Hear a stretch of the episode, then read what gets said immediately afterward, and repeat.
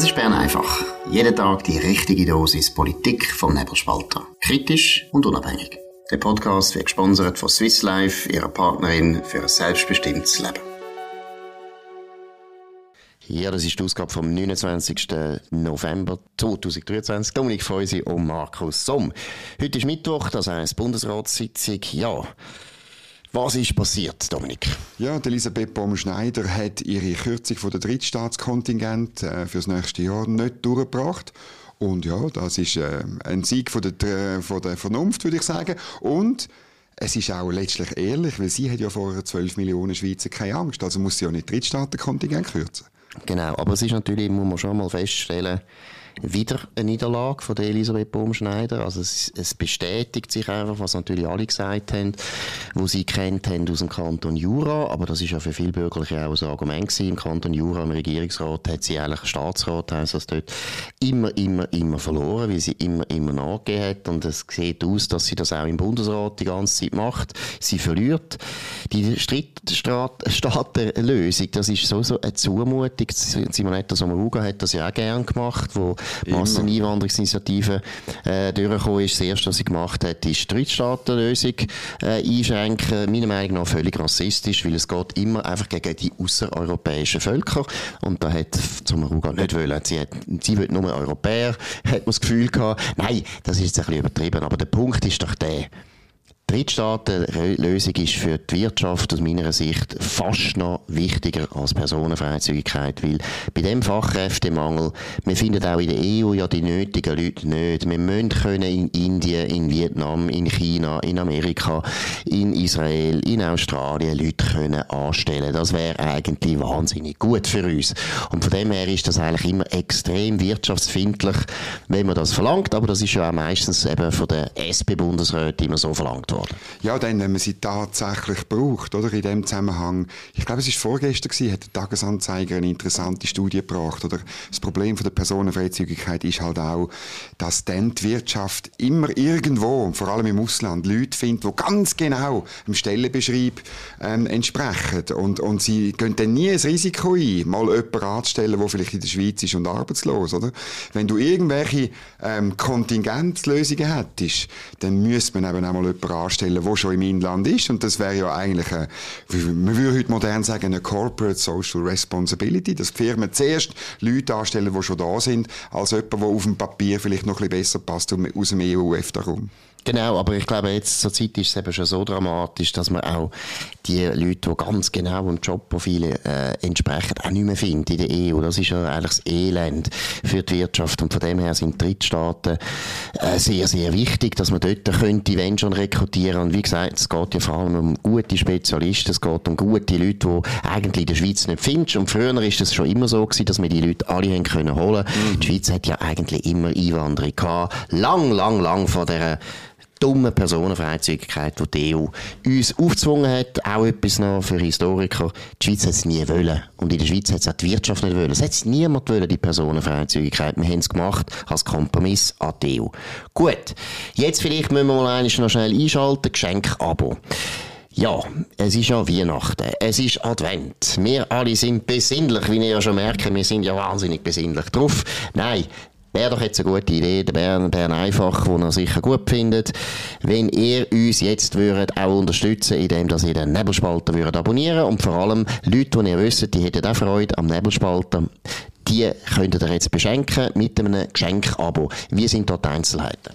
Ja, man muss unten auf den Link klicken, auf unserer Website, Abonnierung, ähm, und dort äh, tut man dann das Formular ausfüllen und eben, man kann dort reinschreiben, was der Markus und oder ich äh, sollen für eine persönliche Widmung auf den Gutschein schreiben. Also ich habe den ganzen Sommer meine, äh, meine, meine rechte Hand trainiert, damit das wirklich gut geht, dass wir gut können unterschreiben Und das Beste ist, wenn ihr schon Abonnenten sind vom Nebelspalter, dann wird, wenn ihr so ein Abo weiter verschenkt, euch ein Abo um einen Monat verlängern. Also mitmachen und profitieren. Genau, würde uns sehr freuen. Macht das und Weihnachten kommt bald. Und der Schnee kommt auch bald sogenannte Schneewalze ist schon lange äh, im Angebot. Es wird immer wieder gewarnt davon. Was ist da der neueste Stand?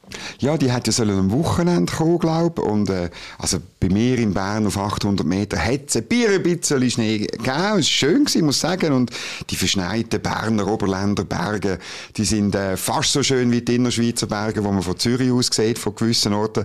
Ähm, aber sie sind doch eindrücklich, wenn sie so ganz frisch verschneit sind. Aber richtige Walzen, nein, das ist es nicht gewesen. Jetzt warnt der Bund wieder, dass also jetzt aber wirklich die Walze kommt. Das ist also irgendwie, die, die Walze hat etwa die Verspätung wie im durchschnittlichen SBB Intercity von Bern auf Zürich. Aber äh, wir schauen dann. Sie soll morgen kommen, ganz eiskalt soll sie kommen. Und äh, es gibt eine Gefahrenkarte, wo insbesondere Zürich äh, und das Mittelland, wie, ist wirklich äh, äh, eine große Gefahr ist möglich dort, oder, zeigt der Bund.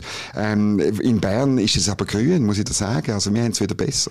Ist klar, aber Zürich ist immer am meisten betroffen von allen Extremwetterereignissen, weil da natürlich die Rot-Grünen wohnen und die sind wirklich die, die richtig wetterfühlig sind. Wenn das Wetter nicht gut ist, dann haben sie Angst, dann gehen sie nicht mehr aus dem Haus, weil der Klimawandel ja schon lang, lang bevorsteht. Nein, es ist also wirklich, wir haben es schon ein paar Mal besprochen, aber wir dürfen es jetzt wieder mal eines sagen, es ist lächerlich.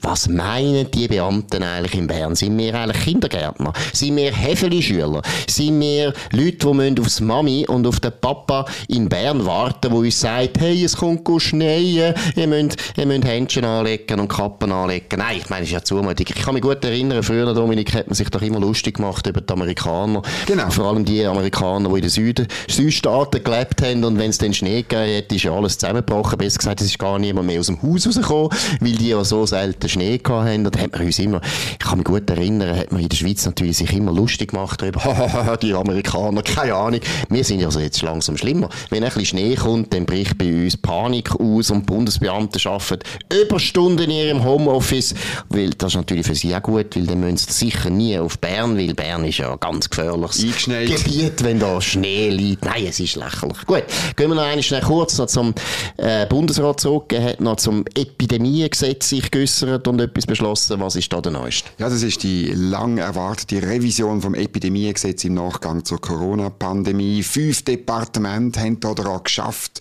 seit ähm, die, die, Epidemie so halb vorbei war. Jetzt geht eine Vorlage in die Vernehmlassung. Ich muss zugeben, ich habe noch nicht alles gelesen. Der Teufel steckt wirklich im Detail. Es sieht aber, finde ich, das müssen wir jetzt mal sagen, Alain Berset, es sieht nicht so schlecht aus. Ähm, man will insbesondere, magst du dich erinnern, die Stufen, die drei Stufen, normale Lage, besondere Lage, ähm, außerordentliche Lage, man will das genauer definieren, wenn, dass man was ausruft, auch wer das ausruft, dass man Kantone und auch das Parlament vorher anlässt, oder? Und gewisse Kriterien müssen erfüllt sein. Das tönt schon mal gut. Und was der Bundesrat auch festhaltet in einem, in einem Faktenblatt dazu, dass es also nicht so ist, wenn die WHO eine Pandemie ausruft, dass dann automatisch die besondere Lage in der Schweiz auch wäre. Ich glaube, das ist wirklich ganz wichtig, dass man einfach wirklich so als souveräner Staat sich wieder mal ein bisschen emanzipieren von diesen internationalen Organisationen, wie zum Beispiel die WHO, wo eine sehr ambivalente Rolle gespielt hat während der Pandemie. Zuerst ja alles glaubt, was Chinesen behauptet haben, zum Teil sehr viel Unsinn und dann nachher teilweise völlig überreagiert hat. Äh, also die WHO ist nicht unbedingt, äh, wie soll ich sagen, mit sehr viel Glanz aus der Pandemie rausgekommen. Von dem her ist das sehr vernünftig, was da der Bund Bundesrat äh, will machen Gut, wir gehen zu einem anderen Fall, zum Fall Signa und Fall Benko. Um was geht's da? Ja, das ist ein riesiger, milliardenschwerer Immobilienkonzern von einem Österreicher, von René Benko, wo in Innsbruck ähm, vor ja, glaube 30 Jahre und hat er angefangen, ähm, äh, Wohnungen renovieren und mit Gewinn weiter vermieten und oder verkaufen. Das ist immer größer geworden, wie alles, was groß wird in Österreich. Auch politisch ist es geworden. Letztlich ist es ein Wett gewesen, ähm, auf, auf steigende, auf steigende Immobilienpreise. Das, äh, das ist ja eigentlich der Fall. Aber eben auf tiefe Zinsen, weil er hat dann immer mehr Sachen auch durch Schulden ähm, finanziert und äh, jetzt ist äh, das äh, Konstrukt zusammengekracht. Die Signa, so wie die Gruppe heißt, hat Insolvenz angemeldet. Genau, und es ist natürlich in dem Sinne ein bisschen ein Vorbote. Es werden noch mehrere Firmen, andere Firmen auch in die Schwierigkeiten kommen und äh, ist klar, weil die Zinsen sind jetzt äh, massiv aufgegangen. Wir haben sehr lange praktisch gratis Geld gehabt. sogar Negativzinsen haben wir gehabt. Es ist eigentlich eine Frage von der Zeit gewesen. Erstens, dass die Zinsen wieder raufgehen, aber man hat es ja fast nicht mehr geglaubt, weil das ist so lang gegangen. Ja, ja, nur mehr Libertäre. Nur mehr haben es noch gehofft, oder? Und zweitens ist einfach klar, dass dann, wenn das Geld so billig ist, gewisse Leute einfach sich äh, auf eine Art verschuldet, die nicht Sinn macht und die Firmen müssen jetzt natürlich leiden oder die müssen jetzt äh, ja, die Zeche zahlen.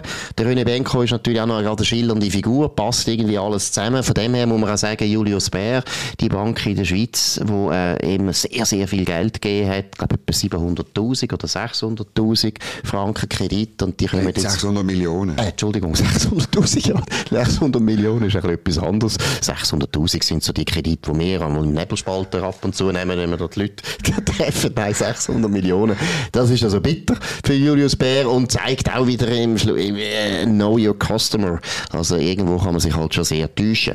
Gut, wir gehen zu der Bundesratswahl. Das ist ja wichtig. In zwei, ja, eigentlich genau in zwei Wochen ist die Bundesratswahl, Exakt. Ersatzwahl für den Alain Berset, Bundespräsident. Die SP stellt zwei Kandidaten. Wir haben über das geredet.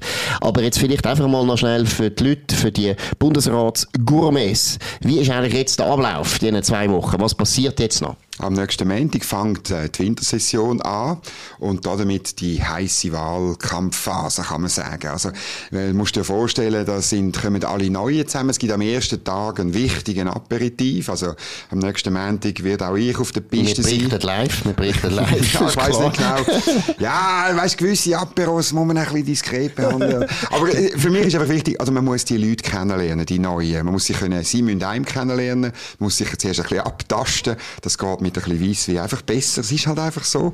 Und dann, ähm, äh, bei diesen beiden geht es insbesondere darum, dass die Neuen die beiden kennenlernen. Also die werden auf die Piste gehen. Ähm, äh, eben seit neuestem Jon Pult immer mit Krawatte. Äh, auch Jans äh, hat zwar früher auch etwa die Krawatten angehabt, aber jetzt wirklich, also wirklich, man hat wirklich das Gefühl, die Krawatten ist noch so ein bisschen ganz, ganz wichtig. Also jetzt muss man machen, oder? Obwohl man sie sonst ja verachtet in der SP. Nein, und dann äh, am Dienstag sind die ersten Fraktions Sitzungen, wo die ersten Hearings stattfinden. Es gibt auch Gruppen, wo Hearings machen. Ähm, mindestens Bauern, das habe ich gehört, die werden beide einladen. Das wird eine sehr wichtige Sitzung, insbesondere für den Beat Jans, wo man ja schon gehört, dass Bauern ihn gar nicht mögen. Da wird er sich verteidigen wie, irgendwie, wie, wie vor dem höchsten Gericht.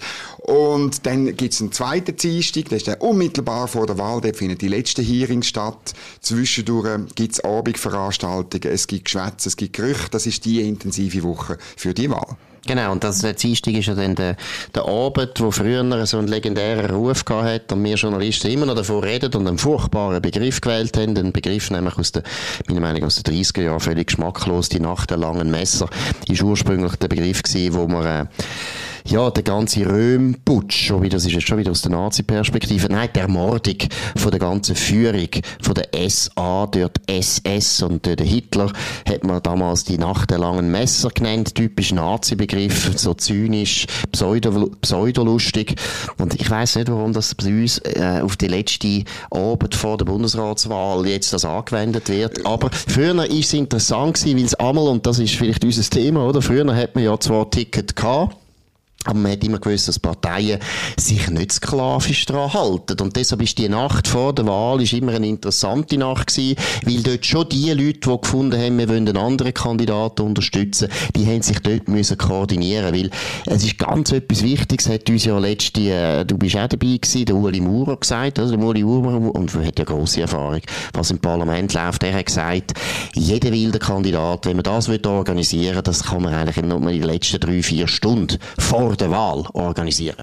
Genau, und zwar, damit es nicht auskommt, damit der Überraschungseffekt äh, wichtig, also wirklich einschlägt, oder? Also wenn dann wirklich im ersten Wahlgang muss so ein Kandidat, damit es klappt, auch wirklich, ich würde jetzt mal sagen, 70, 80 Stimmen haben. Sonst ist es einfach, sonst ist es so ein bisschen ein Symbol, oder? Das ist, kann ja auch, kann ja auch Sinn sein, oder? Mit dem rechnen wir eigentlich in Bern, dass im ersten Wahlgang ein Daniel Josic irgendwie mindestens 20, 30 Stimmen oder so macht, so wie vor einem Jahr. Aber wenn man wirklich wirklich will, dass es einschlägt, muss es im ersten Wahlgang sehr viel mehr Stimmen geben. Irgendwie, äh, ich will wirklich sagen, 70, 80 Stimmen. Und das äh, musst du wirklich kurzfristig machen, damit der Überraschungseffekt äh, da ist und nicht das überall ausgeht. Genau, und das äh, muss man organisieren. Wir haben schon mal geredet darüber, aber wir werden das noch ein paar Mal besprechen. Das tun wir jetzt heute noch nicht. Ob es da irgendwelche Parteien gibt, die da irgendwie Lust könnten haben auf Spiele. Das ist jetzt nicht unser Thema. Wir gehen noch aufs Letzte. Also, es ist wirklich eine schöne Überraschung für alle, die äh, linke NGOs gerne haben.